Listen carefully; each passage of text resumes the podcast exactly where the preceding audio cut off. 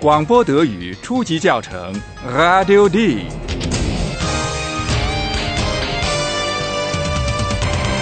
由德国之声和歌德学院联合编写制作，作者海拉德·梅泽。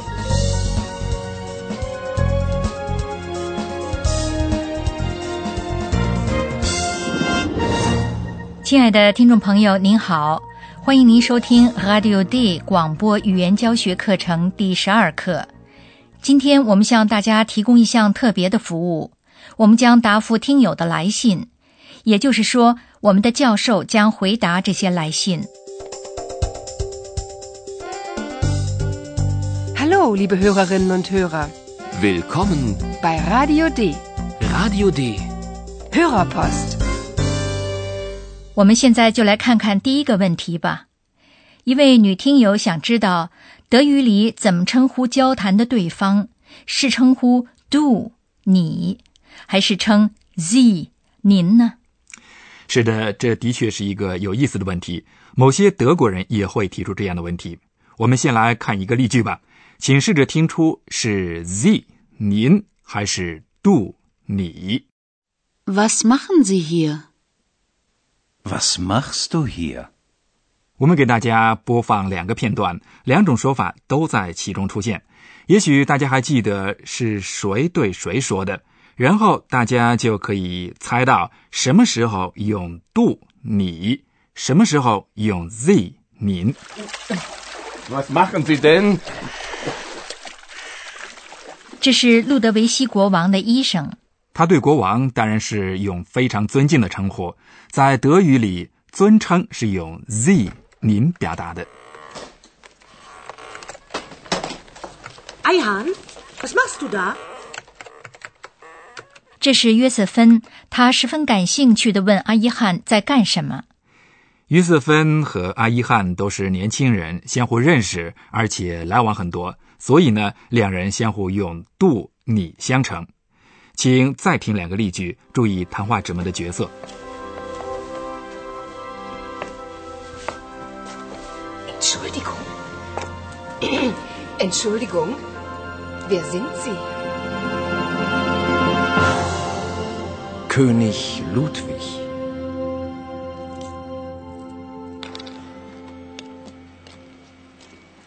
Also, Philipp, das ist Eihan. Wie heißt du?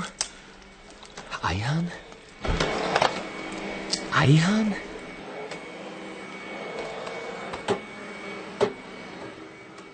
也就是说，如果要表示客气、尊敬，或者是对陌生人和地位高于自己的人，就用 Sie 您；如果是朋友或者是熟人，就用 do 你。不对，不对，不能这么笼统的说。在相互认识的人中间，大家也会以 Z 相称；在年轻人中间，即使相互不认识，常常会从一开始就用 Do。我要对我们的听友们说，用 Z 这个称呼在任何时候都不会错。如果一上来就对人家以 Do 相称，对方可能会有不礼貌的感觉。对继续进行对话而言，这可能是一个不太有利的开始。是啊，被以 Z 相称的人觉得这是正常的，被以 du 相称后也会这么说。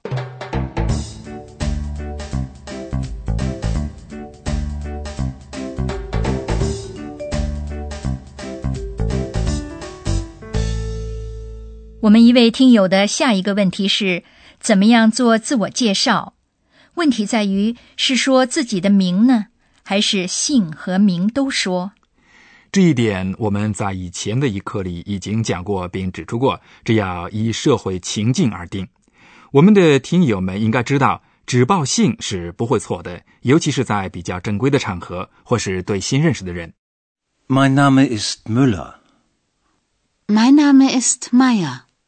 好吧，你对别人做自我介绍，或者是被介绍给别人之后，当然会有反应。是的，这时有人会说“很高兴”一类的话。不过呢，这种说法非常正式，而且有点老派。多数情况下，对方也会说出自己的名字做自我介绍。人们常常也会听到对方询问 “Wie geht es Ihnen？” 您好吗？或者 “Wie geht's？” 你好吗？“Wie geht's？” Majestät, wie geht es Ihnen?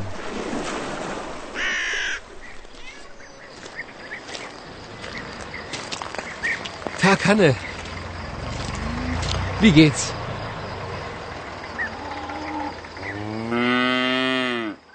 这种询问不是很惊异的吧？如果是首次见面，他通常只是客套话，回答时呢也用客套话，比如说“很好，谢谢”或“谢谢，您好吗？”也就是说呢，您不需要详细陈述您目前的情况。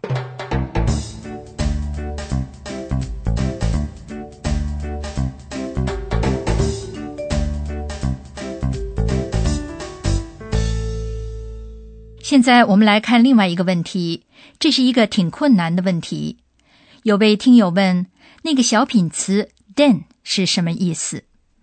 困难吗？我不这么认为，这是一个聪明的问题。我很高兴，这位听友问的是 “then” 这个词的功用，是一个不变化词，一个小品词 “particular”。教授，为了不至于太抽象，先给我们的听友们一个例句吧。Wer bist du denn? Was machen Sie denn? 大家肯定听明白了这两个问句：你是谁？你在干嘛？根据上下文，根据所处的情境，提问时的重音是不一样的。在问你是谁的时候，如果是想知道某人是什么人时，重音可以落在 “du” 你 “du” 上面。Wer bist du? 而这好奇或惊讶可以通过小品词 “then” 得到加强。当菲利普第一次听到坎普的声音时，他就惊讶地问道 Wer bist du denn? Ich bin Kompu. 用 then，人们对此前说过的或做过的做出反应，这一反应可以表达惊讶或愤怒。请再听一遍重音落在动词 machen 上面的例句。Was machen Sie denn? 当路德维希国王想把他拉到水里去的时候，这位国王的医生当然非常的气愤。Was machen Sie denn? Halt! Halt! 就像所有小品词一样，then 不会根本改变一个陈述句的意义。不过呢，陈述句的意义会因它得到润色，也就是说得到加强或削弱。也就是说，陈述句的意义没有变化。那么，我们的听友们为什么还要去了解他们呢？您是对的，没有小品词，人们也能明白句子的意思，不需要费劲儿去琢磨句子的意思是什么。但是呢，我们的听友应该了解，德语里这些小品词常常出现，尤其是在口语里更是这样。而且带小品词的句子听上去更流畅，不会那么干涩。大家不妨再听下面两个例句。Was ist denn das? Ein Tisch, liebe Sissi?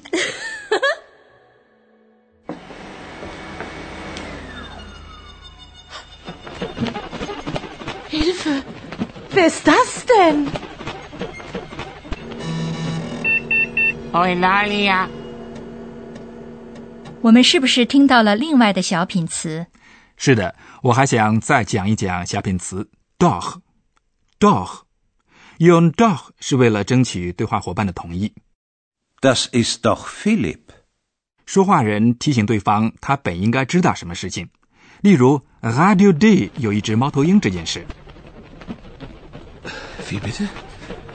Wer ist das denn? Eine Eule. Das siehst du doch. 如果一件事情是理所当然的时候，人们习惯用 doch，同时也是为了表达小小的不满。Hallo Eule. Du bist auch noch da?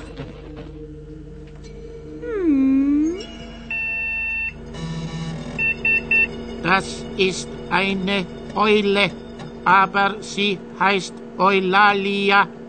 Das weißt du doch.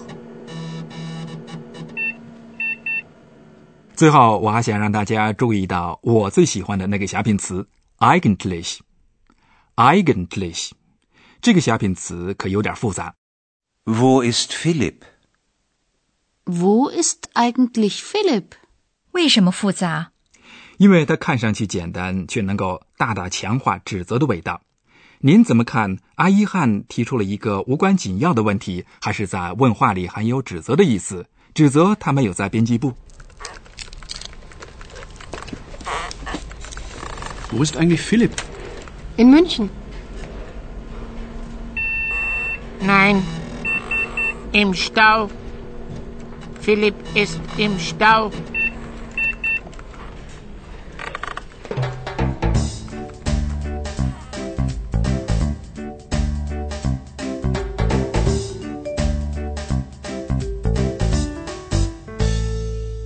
接下来看下面一个问题，有一位听友问：什么时候用 nicht？什么时候用 nichts？作为例外，我不想用一个例句开始，而是给我们的听友们一个提示：nicht 和 nichts 这两个否定词在德语里听上去非常的相近，于是就存在着相互混淆的危险。那么该怎么办呢？最好是啊，把句子同上下文一起看，而且想象具体的情境。也就是说呢，在自己完全不知道的时候，自然而然的就会说 “Ich verstehe nicht”。Ich verstehe nichts. 当帕拉从对有关路德维希国王的调查中回来，而对某个他毫不知情的东西生气时，阿伊汉就是这样的感觉。Paula, ich verstehe nichts. Ich verstehe überhaupt nichts. Du verstehst nichts? Ach, 可以说，nichts 结合了一般的东西，例如人们什么都不明白、不知道、没法做等等。我猜想，在所有语言里都会有这样的区别：根本不知道或不知道某个特定的东西。当涉及具体的东西时，德语里就用 nicht，它总是与某种具体的东西有关。例如，当他的母亲打电话找他的时候，菲利普不在 Radio Day 的编辑部里这件事。Mein Name ist Frisch, Hanne Frisch. Ist Philipp da? Nein, der ist nicht da. 请让我再稍微谈一谈 nichts 的反义词 alles。Du verstehst alles? 这是约瑟芬感到沃伊拉利亚什么都懂的时候惊讶的反应。Entschuldigung, du verstehst alles? Alles 和 nichts 在正面和负面的意义上都表示一般的东西，介于所有的和什么都没有之间的是，不是都知道。这样人们就什么都知道了，难道不是吗？Eulalia. Eulalia. Woher kommt dein Name? Ich bin klug und weise. Aber ich weiß nicht alles. 可惜回答听友来信的时间没有了，谢谢您，教授。我要感谢听友们聪明的问题。在下一节课里，菲利普和帕拉将对一个新的情况进行调查。好，下次再会。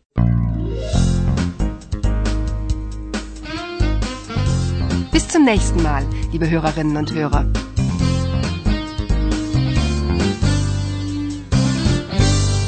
以上您听到的是广播德语初级教程 Radio D，由德国之声和歌德学院联合编写制作，作者海拉德·梅泽。